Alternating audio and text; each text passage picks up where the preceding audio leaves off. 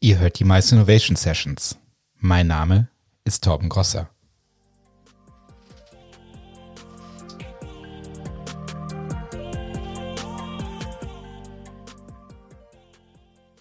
Es fing eigentlich ganz gut an. Die Veranstaltungsbranche legte seit Jahren zu und bei vielen Unternehmen, vor allem Dienstleistern, zeigte sich im Januar und Februar schon, dass 2020 auf dem Weg sei, ein Knallerjahr zu werden. Am 31. Dezember 2019 meldete die Volksrepublik China der WHO, dass eine ungewöhnlich hohe Zahl an Lungenentzündungen auftauchte und am Tag darauf wurde ein Freiluftmarkt geschlossen, den viele der Infizierten in den Tagen zuvor besucht hatten. Am 7. Januar kündigte die WHO an, dass ein neues Virus identifiziert wurde, ein sogenanntes Coronavirus, welches den sperrigen Namen 2019-nCoV bekam. Später wurde es in SARS-CoV-2 umbenannt. Um das einmal direkt zu klären. Coronavirus bezeichnet eine ganze Familie an Viren. Das Virus, über das wir heute sprechen, heißt mittlerweile SARS-CoV-2. Das steht für Severe Acute Respiratory Syndrome Coronavirus 2. Die Krankheit, die es in den Menschen auslöst, nennt man Covid-19, was einfach für Coronavirus Disease 2019 steht. Von dem Punkt an konnte man am Anfang eher zaghaft, dann plötzlich überall in Echtzeit mitverfolgen, wie erst die Fallzahl in China zunahm, dann aber auch plötzlich die ersten Fälle außerhalb Chinas auftraten. Alle Menschen redeten davon, einige Planer fingen an, sich vorsichtig zu fragen, was bedeutet das für mich? Viel passierte aber anfangs nicht. Als die ersten paar kleinen Veranstaltungen abgesagt wurden, dachten viele noch, dass das an uns vorbeiginge. Die deutsche Eventbranche hatte sowieso anderes zu tun. Anfang März stand unser Familientreff, die ITB, ins Haus. Die internationale Tourismusbörse ist für uns alle bedeutsam. Die Reisebranche, die Maisbranche, viele von uns gehen hin oder wirken mit, als Aussteller, Besucher oder Dienstleister. Die ITB hatte auch schon viele Maßnahmen ergriffen, um der Verbreitung von SARS-CoV-2 entgegenzuwirken und schien, jedenfalls nach außen, gelassen. Bis dann das passierte. Wobei natürlich bei Großveranstaltungen auch wieder äh, abgewogen werden muss, äh, nehmen da viele Leute teil aus Krisengebieten. Zum Beispiel äh, haben wir beide darum gebeten, dass sich der Krisenstab morgen mal mit der internationalen Tourismusbörse, die, glaube ich, nächste Woche in Berlin stattfindet, beschäftigt. Wenn es so ist, wir können nur sagen, die und jene Großveranstaltungen nehmen viele Chinesen oder die und jenen teil. Und deshalb äh, würden wir es für geboten halten, sie nicht durchzuführen. Wenn dann ein Land sagt, wir führen es trotzdem durch, äh, dann sind auch die Verantwortlichkeiten klar. Horst Seehofer, Bundesinnenminister, tat seine Meinung kund. Die ITB solle abgesagt werden. Einige Tage später, viele ITB-Teilnehmer waren schon in Berlin, dann die Absage. Die ITB findet nicht statt. Und es war nicht nur die ITB. Es waren der Genfer Autosalon, die Eisenbahnmesse und viele hundert andere Veranstaltungen. Der Schaden ist schwer zu beziffern. Trotzdem hat der Farmab von Anfang an genau das probiert. Jan Kalbfleisch vom Farmab erklärte uns. Also was wir ja derzeit machen, ist, wir veröffentlichen regelmäßig einen Schadensreport anhand des Messebaus. Und das ist hauptsächlich deswegen, weil wir diese Schäden gerade extrem gut greifen und eingrenzen können.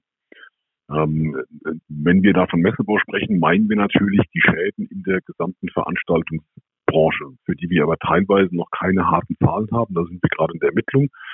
Ähm, aber dennoch ist mir das wichtig, vorab zu schicken, wenn wir da jetzt von Messebau sprechen, meinen wir durchaus die gesamte Messe- und Eventbranche. Also wir sind auch in Kontakt mit dem Bereich Catering, wir haben technische Veranstaltungsdienstleistungen bei uns, wir haben Architekten und Designer ähm, und wir haben Agenturen und wir ähm, sind da in der, in der Gesamtschadensermittlung. Dennoch ist es für uns aktuell am einfachsten, für die tun wir das gerade, den Schaden zu ermitteln in dem Bereich Messebau. Und was dort in den letzten Wochen passierte, ist ganz beachtlich. Äh, wir haben das ähm, vor kurzem aktualisiert. Ich glaube, genau gestern haben wir das aktualisiert. Und wir sind aktuell bei nahezu 900 Millionen Euro Schaden. Was heißt das? Äh, das sind die Messen, die aktuell aus heutiger Sicht zum Stichtag verschoben oder ähm, abgesagt sind. Die verursachen gerade diesen Schaden. Natürlich stellt man sich bei so enormen Zahlen die Frage, wie kann unsere Branche das überhaupt schaffen? Ja, das ist eine gute Frage. Ähm, wir haben ja bereits erste positive Signale aus der Politik bekommen. Das wurde sehr, sehr kurzfristig. Tatsächlich ist das für die Politik sehr kurzfristig. Beispielsweise das Kurzarbeitergeld ähm, massiv vereinbart vom Zugang her und es wurde von der Fristigkeit erweitert und es wurde von der Auszahlungsgröße her erweitert. Wir dürfen, glaube ich, sagen, dass die Politik die Probleme in der Veranstaltungswirtschaft gesehen und verstanden haben. Ich bin auch permanent in Kontakt mit Vertretern der Politik. Ähm, bin morgen beispielsweise im Landtag in Nordrhein-Westfalen eingeladen als Experte, um dort zu berichten. Und man ist politischerseits durchaus willens und auch in der Lage, der Veranstaltungswirtschaft zu helfen. Ähm, die große Frage, die wir alle haben, ist, wann können wir wieder normal arbeiten? Und das ist etwas, was heute ehrlicherweise niemand beantworten kann. Wir haben den aktuellen Geschehnissen entnommen, dass in Bayern Veranstaltungen über 1000 Mitarbeiter aktuell verboten sind. NRW diskutiert darüber. Die Empfehlung des Bundesgesundheitsministers Spahn ist ganz klar. Ähm, äh, er empfiehlt, die äh, Veranstaltungen größer 1000 derzeit abzusagen. Wir müssen damit rechnen, dass dem die meisten Bundesländer folgen. Die große Frage, die ich Ihnen leider nicht beantworten kann, ist, wann wird das in den Normalbetrieb zurückkehren? Wir müssen aktuell davon ausgehen, dass die Frühjahrssaison nahezu komplett zum Erliegen bekommen ist, insbesondere im Bereich Messen. Trotzdem gibt es Veranstalter, die ihre Events durchziehen und stattfinden lassen.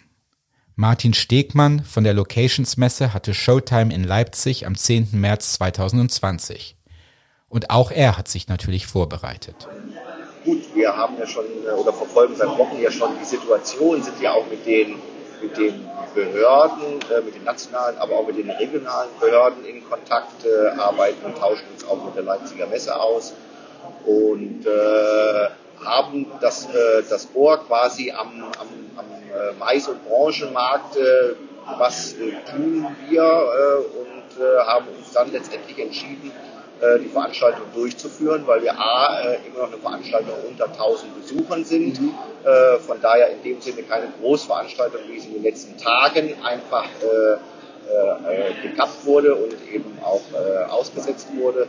Und äh, zur anderen äh, haben wir uns darüber informiert, dass äh, mit welchen Hygienemaßnahmen wir die Veranstaltung beispielsweise noch zusätzlich bereichen können. Und diese Hygiene ist besonders wichtig auf Veranstaltungen. Am Eingang steht ein großes Schild mit zwei durchgestrichenen Händen. Hinweis für Besucher und Aussteller. Wir sind natürlich nicht unhöflich, sondern umsichtig. Wir verzichten auf das Händeschütteln und schenken uns ein Lächeln. Und tatsächlich, auf der ganzen Veranstaltung werden Ellenbogen aneinander gestoßen, und wenn das nicht gut genug ist, gibt es noch den Wuhan-Shake, bei dem abwechselnd der rechte und der linke Fuß aneinander gestoßen werden. Aber das reicht natürlich noch nicht. Also ähm, natürlich ist, äh, das hört sich immer, das hört immer so an und so, ja, mehr putzen und so, aber es ist tatsächlich ja so, äh, also die, die, die meisten Sachen, Türklinken, Türen, Türen stehen hier eh sowieso alle offen und so, hier muss keiner mehr irgendwas in die Hand nehmen.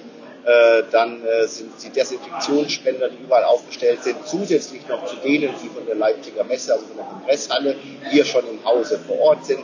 Äh, hier muss sich keiner in irgendeiner Form das Gefühl haben und so. Dass, und dann haben wir Schilder aufgestellt und so. Das ist natürlich auch respektvolles, man muss sich nicht die Hand geben und das klappt eigentlich sehr gut. Also da, das hat mich echt überrascht, dass es so gut angenommen wird. Mhm. Viele Planer machen sich natürlich auch Sorgen, ob sie haften wenn auf ihrer Veranstaltung eine Infektion weiter übertragen wird. Das ist kürzlich so in dem Berliner Club Trompete passiert, bei dem sich viele Partygänger an einem einzigen Teilnehmer angesteckt haben. Momentan sind in Berlin ein Drittel aller Coronavirus-Erkrankungen auf diesen einen Abend zurückzuführen. Der Branchenkenner und Rechtsanwalt Thomas Wedke sieht das halb so wild mal von Imageproblemen außen vor gelassen. Das kann ich als Anwalt nicht beurteilen. Juristisch würde ich sagen, kein Problem, solange du es nicht absichtlich oder fahrlässig gemacht hattest. Ähm, weil ich kann mich auch anstecken mit Grippevirus, äh, mit Masern. Durch eine Schlägerei kann ich verletzt werden. Also da wäre ich, würde ich ein ganz, ganz, ganz großes Fragezeichen dahinter machen. Äh, solange ich nicht mit Covid-19-Viren um mich werfe als Veranstalter, ähm, würde ich sagen, dass ich da nicht für verantwortlich gemacht werden kann, wenn sich jemand ansteckt. Im Übrigen müsste ja der Infizierte nachweisen, dass es auf dieser Veranstaltung passiert mhm. ist und nicht kurz vorher oder kurz danach. Und trotzdem fragen Veranstaltungsplaner sich, muss ich meine Teilnahmegebühren an meine Teilnehmer zurückzahlen? Kann ich für Schäden haftbar gemacht werden? Eintrittsgelder, Eintrittspreise, Teilnahmegebühren, ja, die musst du in jedem Fall zurückbezahlen, weil du ja deine Leistung nicht erbringst, nämlich die Veranstaltung. Mhm. Was man nicht ganz vergessen darf, ist der sogenannte Schadenersatz, zum Beispiel Hotelkosten, Fahrtkosten. Der Teilnehmer hat sich vielleicht Urlaub genommen, ähm, er hat sich irgendwas gekauft, irgendeine bestimmte Kleidung dafür gekauft, was auch immer. Bei Schadenersatz muss immer ein Verschulden vorliegen, dass ich das bekomme, Fahrlässigkeit oder Vorsatz. Bedeutet, wenn du jetzt einfach so absagst, so ein bisschen aus vielleicht auch übertriebener Vorsicht, kann es sein, dass du die Schadenersatzpflichtig machst. Vielleicht auch, weil du den Teilnehmer zu spät informiert hast und er sagt, hätte ich das vorher gewusst, hätte ich diese Kosten nicht mehr gehabt. Das heißt, dann musst du nicht nur Eintrittsgelder zurückbezahlen, sondern eben auch diesen Schaden, diese Nebenkosten. Anders wäre es bei der höheren Gewalt, beispielsweise weil die Behörde die Veranstaltung verbietet, mhm. weil bei höherer Gewalt gibt es keinen Schadenersatz, da gibt es keinen Verschulden, das ist einfach so. Da vielleicht auch eine seltene Ausnahme. Du weißt heute, höhere Gewalt, Behörde hat es verboten, aber erst in drei Wochen informierst du den Teilnehmer. Und er hat sich zwischenzeitlich einen neuen Anzug gekauft, hat sich Urlaub genommen. Das würde dich dann auch nochmal um Schadenersatzpflichtig machen. Mhm. Bedeutet, wenn du schon eine Absage bekommst, dann so schnell wie möglich Informationen an alle, auch die Dienstleister nicht vergessen, ähm, damit hinterher das Argument nicht kommt, ich hätte das nicht gemacht, wenn ich es schneller gewusst hätte. Es wird sich natürlich die nächsten Wochen und Monate zeigen, wer wem was schuldet. Bei Geld streiten Menschen bekanntlich ja besonders gerne. Und es sollte auch nicht davon ablenken, dass jetzt gehandelt werden muss. Aber was tun, wenn eine Krise passiert? Steff Berger, Krisenmanagerin, weiß hier Rat. Was muss ich jetzt äh, tun? Da würde ich dir jetzt erstmal als äh, Nothilfe empfehlen, sich äh, in den äh, medial zu informieren, was gerade zu dem Thema, äh, wenn wir zum Beispiel über Covid-19 reden, gerade ähm, online ist. Ähm, vor allen Dingen, wenn wir über das Thema Absage reden, äh, dann gibt es hier jetzt auch genügend äh, Statements und Informationen zu. Wir wissen, dass wir mit den Behörden zusammenarbeiten ähm, müssen und welches Prozedere das ist. Wenn wir aber über das Thema reden, ähm, Veranstaltungen weiterlaufen zu lassen, solange das jetzt noch geht, ähm, dann würde ich dir empfehlen, auch eine Risikoanalyse zu machen, auch zu dem Thema, äh, was ist, wenn ein Teilnehmer ähm, vor Ort erkrankt, ähm, was passiert dann? Wie reagieren die Gesundheitsämter? Was ist mit Quarantäne? Und ähm, welche zusätzlichen Maßnahmen müssen wir vielleicht dann auch äh, etablieren, so wie mehr Catering zum Beispiel? Und danach würde ich dir empfehlen, äh, sich wirklich mit dem Thema zu beschäftigen, denn ich glaube, als äh, Veranstaltungsplaner können wir nicht mehr sagen, äh, sowas passiert mir nie. Es herrscht trotzdem weiterhin Ratlosigkeit. Wie entscheide ich nun, ob meine Veranstaltung stattfindet oder eben nicht? Und auch wenn hier jeder selbst eine Entscheidung treffen muss, außer Behörden untersagen es, hat Berger hier Guidelines.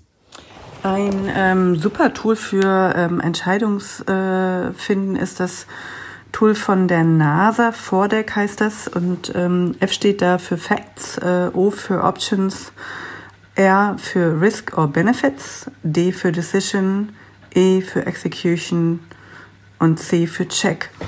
Und da fangen wir einfach an und ähm, sagen einfach, was sind die äh, Fakten. Also wenn es um das Thema Verschieben geht, das kann man mit Verschieben, Absagen und Durchführen, was du eben gesagt hast, ähm, einfach äh, durchspielen und dann gucken wir uns immer die Fakten an, welche Optionen gibt es da zu und welche Risiken oder Benefits äh, gibt es dafür. Und das machen wir so lange, bis wir das alles durchgespielt haben.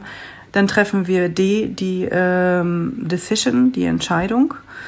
Ähm, dann machen wir E, die äh, Execution. Das heißt, wir ähm, spielen das Ganze einmal durch Und zum Schluss machen wir noch einen Check, ob das alles äh, funktioniert. Und wenn es nicht funktioniert, dann fangen wir wieder mit ähm, F für Facts äh, an und gehen wieder bis zu den Risiken und ähm, spielen das nochmal durch und treffen dann wieder eine Entscheidung. Und das wäre etwas, was ich, äh, das ist ein cooles Tool, ähm, einfach um äh, die verschiedenen Optionen und Risiken durchzuspielen. Zur Frage, wie man am besten in Krisen kommuniziert, sagt Berger dann noch Folgendes. Wenn es um das Thema geht, wie wir mit ähm, Teilnehmern oder bei einer Absage ähm, kommunizieren, äh, das ist immer transparent, natürlich auch offen, ähm, wie viele Details. Ähm, ich glaube, da geht es immer um weniger ist mehr, aber das, was wichtig ist, sollte kommuniziert werden. Und im Krisenmanagement ist es äh, sowieso ganz wichtig, wir, wir reden hier, wir lügen nicht, äh, wir verstecken äh, was nicht, wir machen keine Annahmen, sondern wir sind klar und äh, transparent. Und mir hat auch mal ein Journalist, äh, ein Investigativjournalist gesagt, ähm, wenn ihr lügt oder wenn ihr irgendwas versteckt, wir finden das sowieso. Und ich glaube, das macht einfach keinen Sinn. Und da geht es dann auch wieder um die Reputation, äh, wie man mit einer Situation umgeht. Ähm, bei Covid haben wir jetzt nicht, machen wir keine Fehler, aber wenn wir über andere kritische Situationen oder Krisen reden, könnte es sein, dass wir was falsch gemacht haben. Und da ist Krisenmanagement hat einen ganz klaren Standpunkt, weil wir sagen einfach, okay, da ist ein Fehler passiert, also wir akzeptieren diese Fehler und dann fangen wir an, Lösungen zu finden. Das heißt, wir sagen, ja, wir haben da was falsch gemacht, aber jetzt gucken wir, wie wir weitermachen können, wie wir positiv weitermachen können und was wir ähm, auch daraus äh, lernen können. Und ich würde einfach jetzt zum Abschluss nochmal empfehlen, jeder, der sich mit diesem Thema Krisenmanagement für Events noch nicht beschäftigt hat, sollte das tun. Und es gibt einfach auch ganz viel im Netz und es wird jetzt auch in Zukunft einfach über verschiedene Organisationen viel dazu geben, und ich finde einfach, dass wir müssen alle eine Art Kultur aufbauen, indem wir Krisenmanagement mit integrieren. Und im Endeffekt, wir als Eventplaner haben doch alles schon da. Wir, wir haben dauernd Probleme zu lösen. Also das heißt, wir sind komplett lösungsorientiert. Und ich finde auch, dass wir haben Pläne, wir haben Kontaktdaten und warum sollten wir nicht einfach über das, was wir in Events schon haben, einfach ein Krisenmanagement-Grid drüberlegen. Ähm, deshalb, ich bin total dafür, dass, dass wir jetzt auch zukünftig einfach in Foren und auch äh, in Verbänden mehr über das Thema und mehr zusammen auch das aufbauen. Es ist auf jeden Fall klar, die Veranstaltungsbranche ist in einer Krise. Und diese Krise wird noch einige Wochen, vielleicht sogar Monate weitergehen.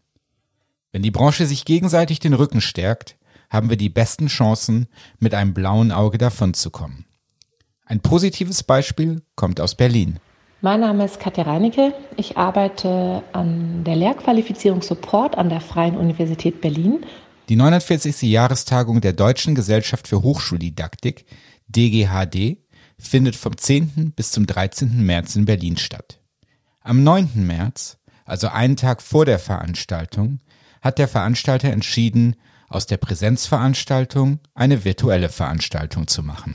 Vor zehn Tagen am Freitag haben wir angesichts der näher kommenden Einschläge und auch rund um Berlin einen Krisenstab im Organisationsteam einberufen und sind gleich drei Szenarien durchgegangen. Von dem Mindesteinfluss, was Corona auf die Tagung haben könnte, dass einige Teilnehmer nicht können, kommen können und vielleicht von anderen Orten zugeschaltet werden würden.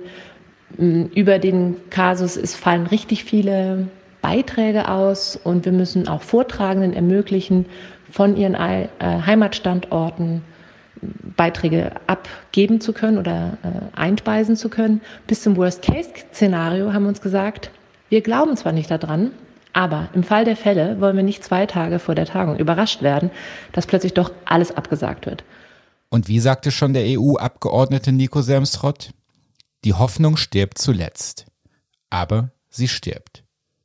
Aber auch das hat Dr. Reinecke und ihr Team nicht aus den Socken geworfen. Und das ist gestern eingetreten. Wir haben zwar nicht abgesagt, aber wir mussten die gesamte Präsenztagung umstellen auf digital. Und wir haben jetzt seit zehn Tagen intensiv daran gearbeitet, eine digitale Infrastruktur zur Verfügung zu stellen und äh, haben unsere Community mobilisiert. Äh, die Menschen mussten wissen, wie sie reinkommen, in welchen Formaten sie online ihre Beiträge leisten können.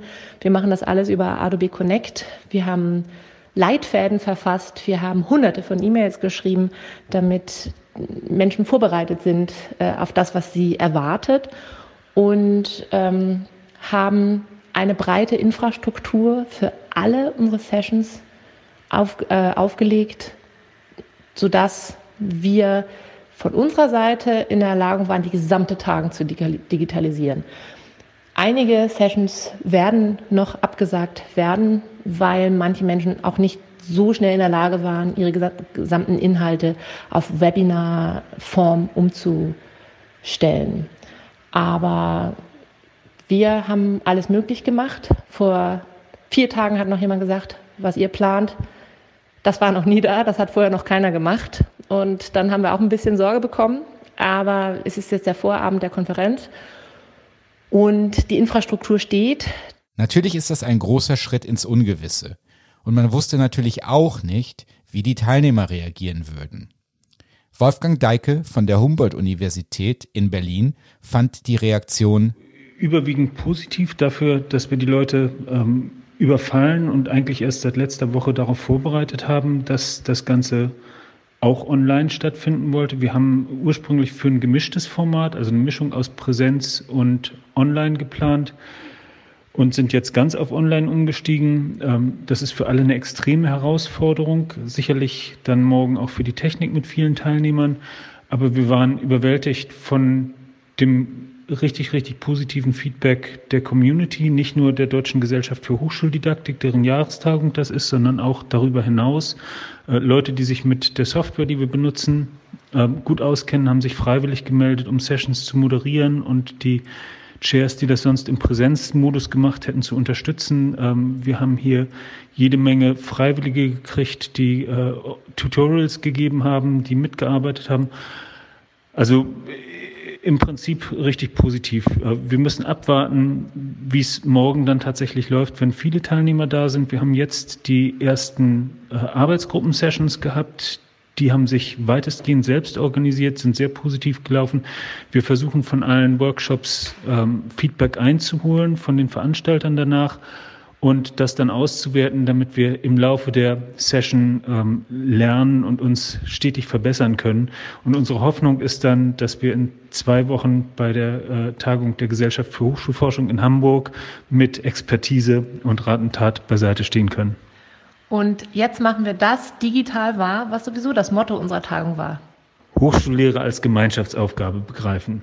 Auch wenn das denen nicht hilft, die ihre Arbeit bei Präsenzveranstaltungen machen und damit Geld verdienen, Veranstaltungen sind hartnäckig. Daneben gibt es aber auch noch weitere Möglichkeiten in der Digitalisierung, den Schaden, der durch solche Ausfälle entsteht, zu mildern. Mehr dazu nach der Pause. Werbung. Diese Folge der Mice Innovation Sessions wird präsentiert von Xing Events. Xing Events hat eine spannende Lösung für Veranstaltungsplaner und Marketingverantwortliche, wenn es darum geht, Teilnehmer auf euer Event zu bringen. Und ihr kennt das. Ich kenne das selber. Man steckt so viel Zeit in die Planung und dann ist der große Tag da. Man hat No-Shows, mit denen man nicht gerechnet hat. Außerdem hat man gerade so die gewünschte Teilnehmerzahl erreicht und dann fühlt es sich doch irgendwie leer an.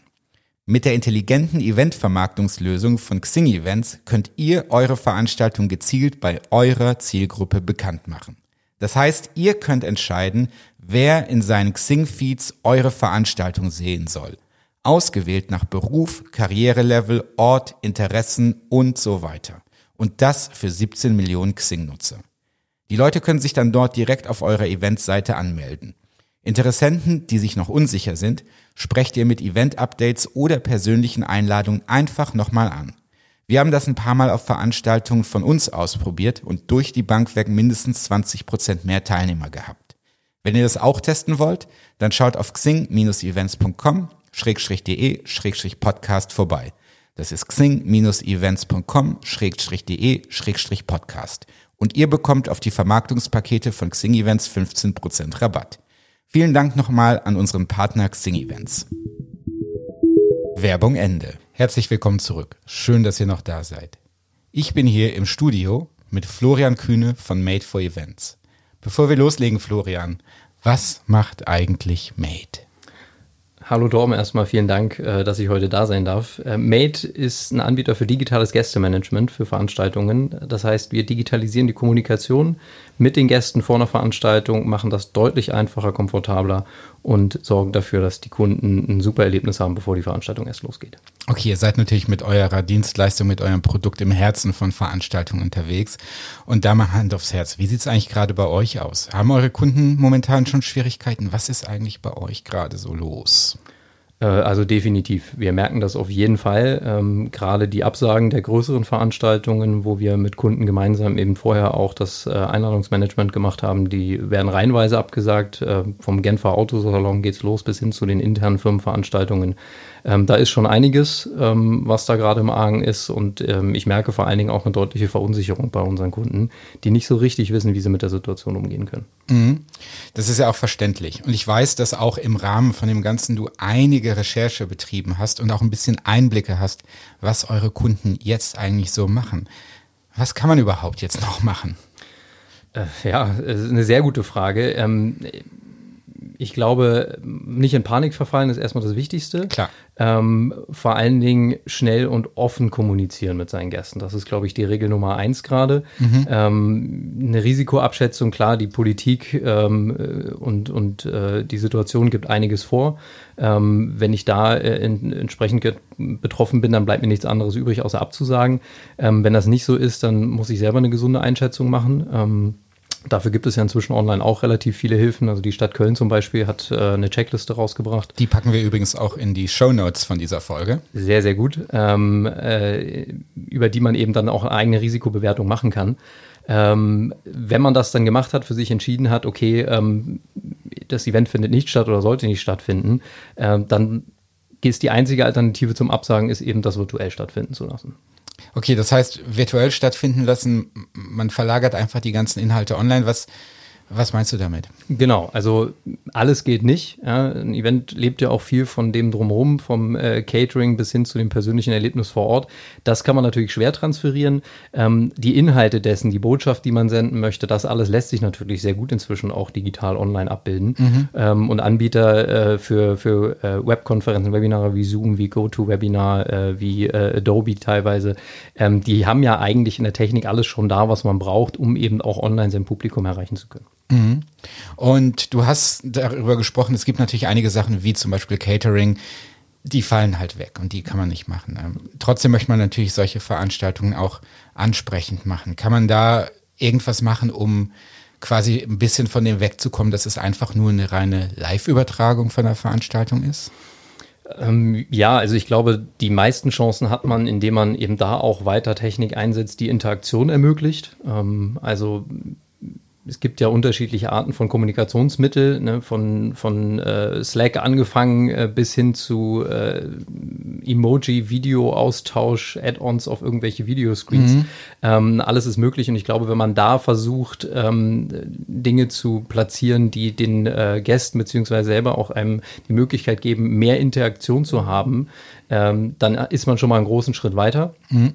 Ähm, das lässt sich auch relativ einfach heutzutage umsetzen. Man kann relativ einfach Tools auch miteinander verbinden. Es gibt so Services wie Zapier oder ähm, den Microsoft internen Service äh, Automate.io, die immer die Möglichkeit bieten, auch einzelne Tools wie Zoom zum Beispiel mit äh, Slack zu verbinden, dass automatisch auch Gruppen erstellt werden ähm, äh, über die Teilnehmer und so weiter und so weiter. Also ich glaube, man muss da so ein bisschen kreativ werden und gucken, welche Möglichkeiten hat man online. Und wenn man die dann aber hat, kann man sie Gott sei Dank auch sehr, sehr schnell umsetzen, ähm, ohne großen Vorlauf. Das heißt, was du jetzt gerade erzählt hast, also für die unter euch, die gerade zuhören und nicht wissen, was Slack ist. Slack ist gerade bei Technologieunternehmen ein sehr beliebtes Tool zur internen Kommunikation. Das heißt, es ist ein Chat-Tool, wo jeder Mitarbeiter oder jeder Teilnehmer in dem Fall von Veranstaltungen drin eingeloggt ist, wo es zu verschiedenen Themen Kanäle gibt, wo man Sachen gleichzeitig diskutieren kann. Und du sagst jetzt, man könnte zum Beispiel sagen, dass halt für jeden, für jedes Meeting, was in so einem Online-Meeting angelegt wird, automatisch auch ein passender Slack-Kanal angelegt wird, so dass die Teilnehmer sich im Hintergrund, während diese Session läuft, zum Beispiel miteinander austauschen können, Sekundarliteratur austauschen können oder vielleicht sogar Fragen an den Referenten stellen. Genau so. Genau so ist die Idee. Ähm, und das ist, Slack ist nicht die einzige Möglichkeit. Also wie mhm. gesagt, da gibt es eine ganze Menge Tools, da muss man online sicherlich mal ein bisschen Recherche betreiben. Ähm, viel auch im Bildungsbereich, wenn man Bildungsveranstaltungen machen möchte, wo man gegebenenfalls auch ähm, Online-Medien einbinden kann, direkt in so eine Webinar-Veranstaltung, die auch interaktiv sein können. Ähm, da gibt es schon einige Möglichkeiten. Ja, das sehen wir auch tatsächlich bei unserem Kunden. Ich muss gerade an einen Kunden denken, der macht Verkehrsplanungslösungen. Die haben auch gerade ihren Jahreskongress abgesagt. Mhm. Und da findet der wahrscheinlich online statt. Mhm. Und die haben auch gesagt, pass mal auf, die haben eben Event Mobi, unsere Event-App benutzt, können wir nicht eure Live-Abstimmungen irgendwie dort benutzen. Und das ist natürlich überhaupt kein Problem. Und auch mhm. im Nachhinein die, ähm, die Aufnahmen von diesen Sessions zu verlinken. Ja. Ähm, das ist nämlich, glaube ich, auch was ganz Spannendes, weil viele Veranstaltungsplaner machen ja noch keine Aufnahmen von ihren Sessions, gerade nicht im kleineren, im kleineren Rahmen. Und bei so Online- Präsentationen fallen die ja quasi als Nebenprodukt kostenlos davon ab. Richtig. Also ich glaube, ähm, neben allen Ärger, den wir uns gerade da alle irgendwie ausgesetzt äh, fühlen, bietet ähm, der Switch zu Online-Veranstaltungen auch Chancen. Ja, ich will jetzt gar nicht so zynisch sein, aber was, was, was gibt es denn noch, was vielleicht ganz gut sein könnte an der ganzen Misere, in der wir sind? Naja, ähm, eben zum Beispiel, dass ich online ähm, eine ganz andere Möglichkeit habe, Reichweite zu erreichen, als ich das lokal habe. Also die Anreise für die Gäste fällt weg, ähm, mhm. äh, lokale Begrenzungen, die die Location an sich schon bietet, was die Gastanzahl angeht, das alles fällt natürlich im virtuellen Raum weg. Mhm. Ähm, das heißt, ich kann ähm, da meine Teilnehmeranzahl beliebig nach oben hin korrigieren, wenn ich das möchte. Mhm. Ähm, ich habe ganz andere Möglichkeiten, eben wie gesagt, Medien einzubinden, auch Dinge vielleicht zu messen, die ich so schwer messen kann. Ähm, angenommen, ich habe jetzt verschiedenen Content, den ich auf meiner Veranstaltung letztendlich präsentieren möchte, ähm, kann ich zum Beispiel messen, wann sind die Leute dabei geblieben, wann sind sie abgesprungen. Das ist vor Ort deutlich schwieriger, als das online zu tun. Ähm, das heißt, da auch so ein bisschen Qualitätsmanagement mit reinzubringen. Ich kann bestimmte Dinge vielleicht auch automatisieren, wenn es um die Kommunikation nach der Veranstaltung geht, wie du schon angesprochen hast. Ich kann dann die Aufnahmen der Veranstaltung, die Skripte, was immer ich da an Content produziert habe, kann ich viel einfacher und viel schneller auch hinterher an die Teilnehmer weiterteilen, als es aufwendig von der eben realen Welt in die virtuelle Welt erstmal zu übertragen. Mhm. Jetzt mal eine ganz ketzerische Frage und ich weiß, dass das eine Frage ist, die immer schon im Raum steht. Aber ist das jetzt vielleicht auch ein Moment, wo Meetings auf einmal vermehrt digital gehen und dann auch digital bleiben? Oder meinst du, sobald der ganze Spuk vorbei ist, gehen wir auch wieder zurück zu den guten alten Meetings, die wir lieben und schätzen? Das ist eine sehr gute Frage. Also ich rechne stark damit, dass jetzt ähm, auch eine Art von Lernkurve losgetreten wird, mhm. die bleiben wird. Ja? Also wenn die Leute erstmal gelernt haben, dass ähm, es komfortabel ist, ein Event auch von der Couch aus zu Hause zu besuchen, ähm, dann wird das einen bleibenden Eindruck hinterlassen. Da bin ich mir relativ sicher. Ich glaube dennoch, äh, dass jetzt nicht äh, da ein äh, radikaler Kahlschlag passieren wird äh, und es in Zukunft äh, kaum noch Events irgendwie in Persona vor Ort geben wird, sondern äh, es gehört eben zu, einer, zu der, zu der Gast-Experience gehört ja eben auch vieles dazu, was man nur vor Ort bieten kann. Und ähm, dementsprechend wird das immer seine Daseinsberechtigung haben. Ich glaube trotzdem, wir werden eine Veränderung feststellen, dass immer mehr Leute die Chance nutzen würden. Und woran ich glaube, ist vor allen Dingen, dass viel mehr Veranstalter ähm, den Weg gehen werden und in Zukunft hybride Veranstaltungen stattfinden. Das heißt? Das heißt also, dass sie äh, die Veranstaltungen, die sie vor Ort durchführen, dann eben gleichzeitig virtuell streamen, die Leute auch online digital eben daran teilhaben lassen können ähm, und dann eben die Vorteile beider äh, Varianten miteinander kombinieren werden. Mhm. Dieses Thema von hybriden Events geistert ja eigentlich schon seit Ewigkeiten durch die Branche und jeder spricht davon und niemand macht's. Und vielleicht ist das jetzt auch der Moment, wo, wo hybride Events ihren großen, ihren großen Moment haben. Du hattest gerade eben so ein paar Tools erwähnt. Magst du noch mal so ein bisschen sagen, nach was für Tools man da eigentlich guckt? Also du hast so Namen in den Raum geworfen wie ähm, Zoom und GoToMeeting, GoToWebinar und so weiter und so fort. Nochmal für unsere Zuhörer, was, was machen diese Tools eigentlich? Also ähm, im ursprünglichen Sinne äh, sind sie dazu da gewesen, um Webkonferenzen stattfinden zu lassen. Ja, ähm, das ist so die Ausgangssituation, damit sind sie gestartet. Inzwischen bieten sie von One-on-One-Meetings, die man virtuell stattfinden kann, über Webinare, so wie man sie oft kennt im Schulungsbereich, bis hin eben zu äh, Konferenzmöglichkeiten mit vielen Teilnehmern, die sich digital äh, dazuschalten. Ähm, alle möglichen Optionen, die man braucht, um eben auch Online-Content zu scheren, beziehungsweise online ähm, eben auch Dinge zu präsentieren. Ähm, es gibt die ganz äh, jetzt klassischen Kanäle, die man schon länger kennt, das äh, Streaming auf YouTube zum Beispiel. Ähm, da weiß ich von vielen Kunden bei uns aus der ähm, Automobilwelt, die sind eigentlich alle sehr kurzfristig nach der Absage vom Genfer Autosalon dazu übergegangen und haben halt eben die Präsentationen ihrer neuen Modelle dann eben per Livestream äh, auf YouTube äh, durchgeführt. Klar, weil die müssen präsentiert werden. Die Autos natürlich. existieren nun mal und die müssen jetzt in den Markt rein. Natürlich, natürlich. Und ähm, da ist es natürlich äh, dann schon auch äh, gut zu sehen, wie schnell dann auch reagiert werden kann. Mhm. Und im Vorgespräch hattest du gesagt, eine der anderen Chancen ist, dass es eine Customer Journey ohne Medienbrüche gibt. Da sind jetzt zwei große Wörter, mhm. Customer Journey und Medienbruch drin. Magst du noch mal ein bisschen darauf eingehen, was, was das eigentlich bedeutet und warum das eine Chance sein sollte? Ja, ähm, also Customer Journey an, an, sich ähm, heißt ja entweder den Weg, den ich als Gast zu einer Veranstaltung gehe. Nicht mhm. physisch, sondern ich kriege eine Einladung, die kann postalisch sein, dann soll ich mich online zurückmelden, dann findet äh, das Event vor Ort statt, da muss ich dann physisch hin und hinterher bekomme ich dann vielleicht wieder per E-Mail irgendwelche Daten zurückgespielt von der Veranstaltung. Ähm, so kennen wir es ja. Mhm. Und ähm, da sind natürlich viele Wechsel von Medien drin, von Papier hin zu digital E-Mail bis live vor Ort. Und was man eben jetzt sehen wird, ist, dass das Ganze eben alles digital passiert, logisch, ähm, und damit auch vielleicht für den, für den Gast selber viel besser Hand in Hand greifen kann. Ne? Also ich melde mich online an, ich bekomme online eine Information zugestellt, ich bin mit einem Klick direkt auf der Veranstaltung. Das heißt auch da, ich kann theoretisch alles auf der Couch sitzen, mit meinem Laptop zu Hause machen, ähm, ohne große Aufwände dabei zu haben. Und das bietet eben auch die Chance, äh, dort viel einfacher ähm, an Veranstaltungen teilzunehmen äh, und eine andere Art von Veranstaltung auch zu erleben. Mhm. Wenn ich jetzt Made for Events zum Beispiel benutze, also eure Teilnehmermanagement-Lösung, und meine Veranstaltung wird abgesagt, äh, was kann ich mit meinem Teilnehmermanagement-Tool irgendwie machen, also ich habe ja diese ganze Technologie irgendwann mal gekauft, weil das ja die große Erlösung, der große Heiland sein soll. Jetzt ist der Moment. Wie benutze ich mein Teilnehmermanagement-Tool zum Beispiel, um solche Situationen, um, um damit einfach umzugehen? Ähm, also das Wichtigste ist, glaube ich, erstmal, dass ich äh, sehr genau steuern kann, äh, wen spreche ich jetzt wie an. Ja, das ist das Wichtigste, schnell reagieren zu können, eben nicht Ewigkeiten brauchen, bis ich zusammengesucht habe, wem muss ich jetzt eigentlich eine Absage schicken, wen muss ich über welche Kanäle wie informieren, sondern das direkt online eben filtern zu können mit wenigen Klicks und dann eben die entsprechende Kommunikation direkt rauszusenden. Also Kunden von uns haben eben jetzt im Automotive-Bereich dann äh, die Absage für den Genfer Autosalon kommuniziert und waren in der Lage, eine halbe Stunde später dann auch eben die Präsentation online zu kommunizieren, mhm. ähm, ohne dass da viel Aufwand hinterstecken musste, ohne dass sie, dass sie äh, vorher große Genehmigungswege gehen müssen, weil das im Vorfeld alles natürlich schon passiert ist.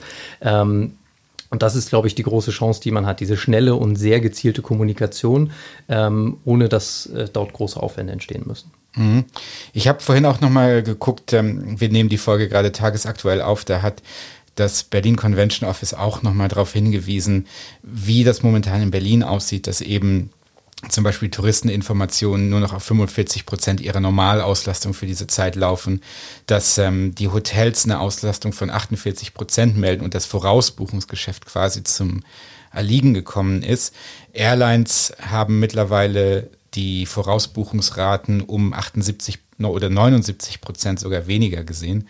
Trotzdem rechnet die UNWTO, das ist die Welttourismusorganisation der UNO, damit, dass der weltweite Tourismus 2020 um ein bis drei Prozent schrumpft. Was jetzt erstmal natürlich nicht so groß klingt, aber wenn man das in absoluten Zahlen rechnet oder sieht, dann ist das schon ganz schön heftig. Und ich glaube auch, dass das für uns eine Herausforderung ist. Ich weiß nicht, wie du das siehst, Florian, aber für uns als Branche ist das auch eine Herausforderung, dass wir näher zusammenrücken. Also das, wir merken es gerade ganz viel, dass über Stornierung gesprochen wird und so weiter und so fort.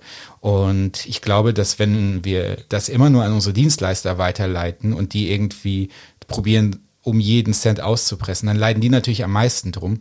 Und ich glaube, dass wir vielleicht auch einen Vorteil haben in unserer Branche, wenn wir ein bisschen näher zusammenrücken und alle gegenseitig auf uns aufpassen, dass jeder von uns quasi nur mit einem blauen Auge davonkommt. Hast du da irgendwas dazu gehört?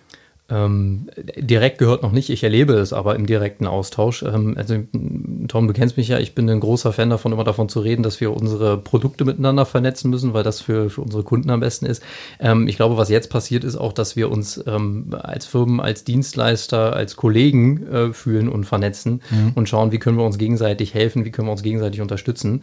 Ähm, was dann wiederum, glaube ich, ähm, auf lange Sicht gesehen den großen Vorteil bietet, dass daraus dann auch ganz neue Beziehungen entstehen können und neue Chancen entstehen können, die dann wiederum ähm, die, der gesamten Branche in der Zukunft für die Entwicklung helfen, ähm, weil dort äh, eben ein anderes Wir-Gefühl und eine andere Umsetzungsmöglichkeit eben ist, ähm, wo, wo in Zukunft äh, ja dann hoffentlich auch, äh, wenn wieder alle Events stattfinden, wenn wir alle wieder zum Alltag übergehen können, ähm, dass wir davon dann auch Effekte spüren können, die uns dann positiv in die richtige Richtung bringen. Ja, und wir hatten das ja auch im ersten Teil vom Podcast gehört, unser Netzwerk, das wir haben, das ist ähm, momentan, glaube ich, so wichtig wie nie. Ja. Vielen Dank, Florian, für deine Zeit und deinen Input. Sehr, sehr gerne, Tom. Danke dir.